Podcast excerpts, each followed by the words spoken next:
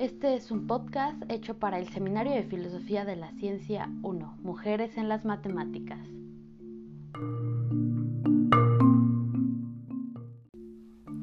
Hoy hablaremos de Sophie Germain. Marie-Sophie Germain fue una matemática nacida al final de los ciclos de las luces. Primero hablaremos de su vida y la época en la que vivió, para después empezar a hablar de su obra. Sophie nació el 1 de abril de 1776 en la calle de Saint-Denis en París.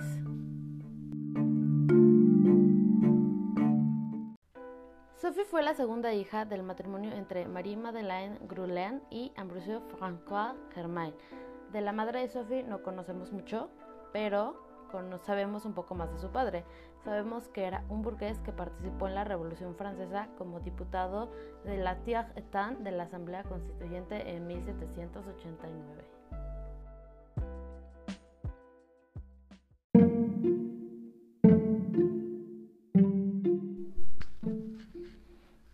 Algunos sugieren que su interés por las ciencias en particular por las matemáticas surgió de leer el libro de la historia de las matemáticas de Jean-Baptiste Fontaine en especial una historia acerca de Arquímedes, donde al estar tan sumergido en un problema de geometría fue asesinado por soldados romanos.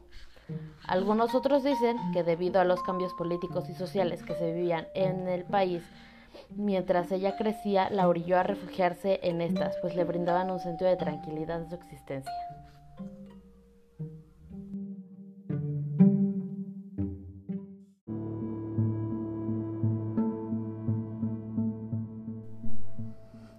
Gracias a Guglielmo Libri, matemático italiano, quien más tarde se convertiría en amigo de Sophie, sabemos que sus padres no estaban al principio muy de acuerdo con que Sophie se instruyera a sí misma en el arte de las matemáticas.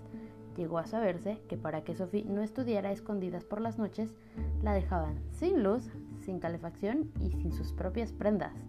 Sin embargo, esto no la detuvo.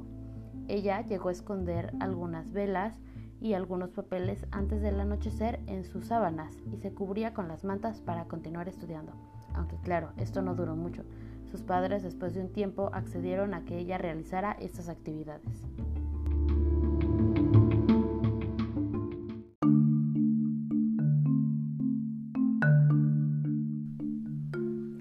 Ahora, hablemos un poco de cómo Sophie Germain se instruyó a sí misma en el arte de las matemáticas.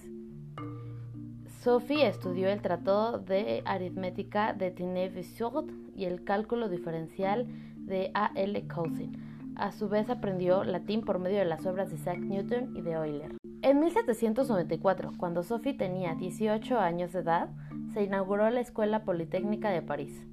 Ella quiso entrar a la academia, sin embargo, para este momento de la historia no se permitían mujeres todavía. Eso pasaría de forma oficial hasta 1972. Así que usando los medios a su disposición, logró hacerse algunos apuntes de varios cursos, entre los que más destacan son los de las clases de análisis con el famosísimo matemático Lagrange.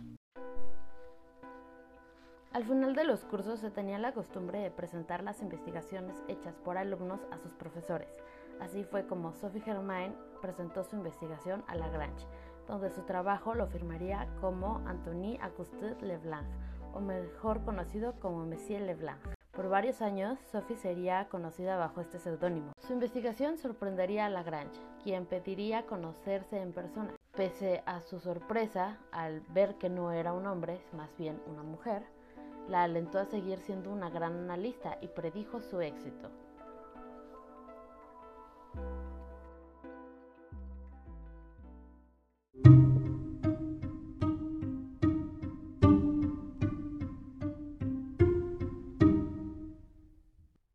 Para 1798, Adrien-Marie Legendre publicaría su ensayo sobre la teoría de números y años más tarde, en 1801, Carl Gauss publicaría Discusiones aritméticas.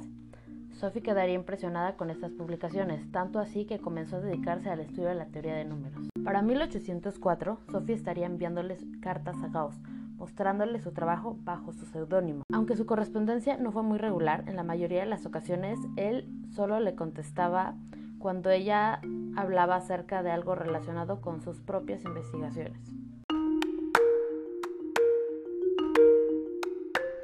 Durante la ocupación de Prusia por Napoleón, ella quiso saber por él y por su estado, así que contactó a uno de los amigos de su familia para poder localizarlo. Cuando el soldado por fin localizó a Gauss, él le mencionó por quién había sido enviado. Gauss no reconoció su nombre, pues en todas las cartas que Sophie le había enviado a Gauss, ella siempre había firmado como Monsieur Leblanc, jamás como Sophie Germain. En la próxima carta de Sophie, ella confesaría que ella era Monsieur Leblanc. Gauss quedaría sorprendido y en respuesta le enviaría otra carta.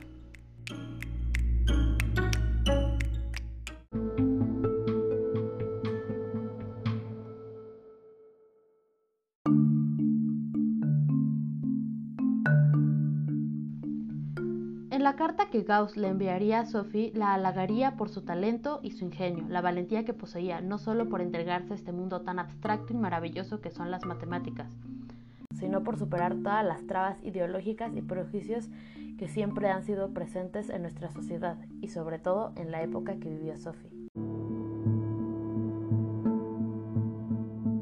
En la última carta que Sophie le escribió a Gauss, ella le mostraba un resultado que llevaría su nombre más tarde, los números de Germain.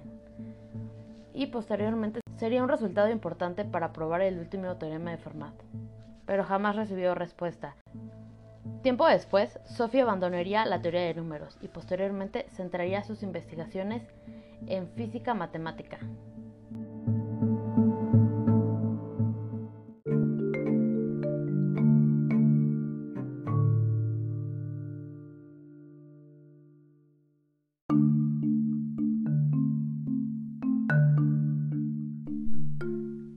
Ahora sí, empecemos a hablar un poco más del trabajo de Sophie Germain. La Academia de París, mejor conocida como la Academia de Ciencias de París, presentaba un concurso en el cual solía conceder el premio al mejor trabajo en ciencias físicas y matemáticas, donde cuatro o cinco personas plantaban un tema y se estableció un programa. Aproximadamente tenían dos años para su investigación y presentarlo. En 1809 se propuso obtener una teoría matemática sobre superficies elásticas, experimento presentado por Ernst Klagning donde las superficies elásticas observadas sobre las figuras formadas cuando se esparcía arena sobre una placa y se le hacía vibrar al puntear el borde con el arco de un violín, la arena se centraba donde las vibraciones eran más débiles, formando figuras geométricas muy interesantes.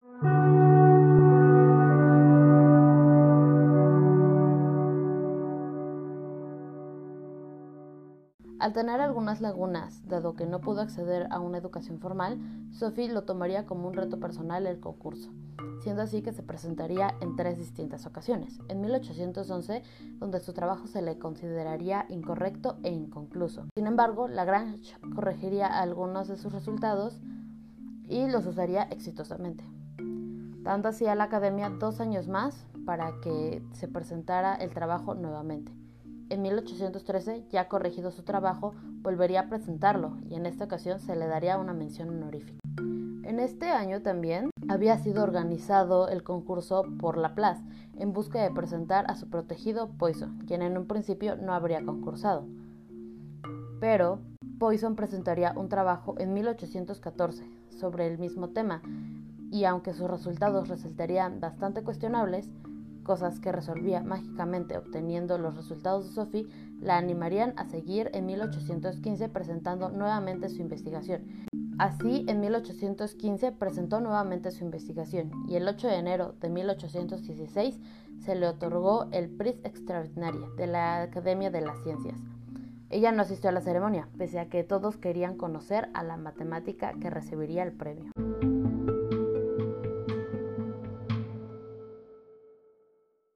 Como sabemos, por la época en la que vivió, habría sido excluida de la comunidad científica, pues esta era plenamente una jerarquía totalmente masculina. Desde el momento en el que consiguió su premio por su trabajo en superficies elásticas, ella recibiría respeto y reconocimiento por parte de la comunidad científica y con la ayuda de su amigo Fourier, quien era secretario permanente de la academia, se le dejó asistir a sesiones siendo la primera mujer en hacerlo. Fuera de ser una esposa de algún académico. Sophie en todo sentido se volvería una pionera. Además de trabajar en matemáticas y física, Sophie se interesaba por la filosofía, la química, la historia y geografía, tanto que varios de sus escritos fuera de las matemáticas fueron elogiados. Al día de hoy se conserva una gran correspondencia que sostenía con su amigo Libri, donde se cree que hay muchos resultados ocultos y entre otras cosas firmadas por Messier Leblanc.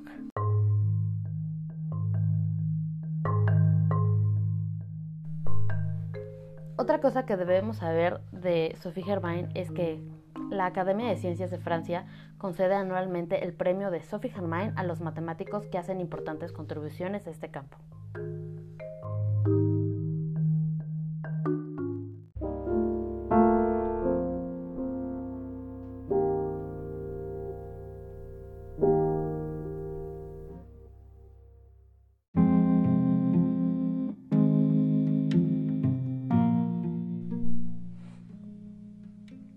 A Sophie nunca se le reconocería como un profesor o con un doctorado. Se le, haría, se conocer en su epitafio como rentista. Sin embargo, a pesar de la extensa correspondencia entre Sophie y Gauss, ellos nunca se conocieron personalmente. Gauss intentó que la Universidad de Gotinga le otorgara el título de doctor de honoris causa, pero a pesar de su gran influencia en esta universidad, su propuesta no tuvo éxito no se le entregaría este mérito después de la muerte de Sophie. Para desgracia de todos, el 27 de junio de 1831, Sophie Germain moriría en París a consecuencia del cáncer de mama a los 55 años.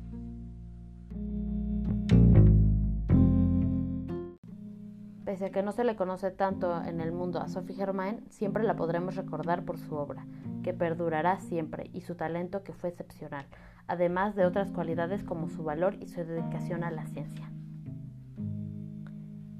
Este fue el capítulo de Sophie Germain. Mi nombre es Natalia Elizabeth Sánchez López, nos vemos en la próxima.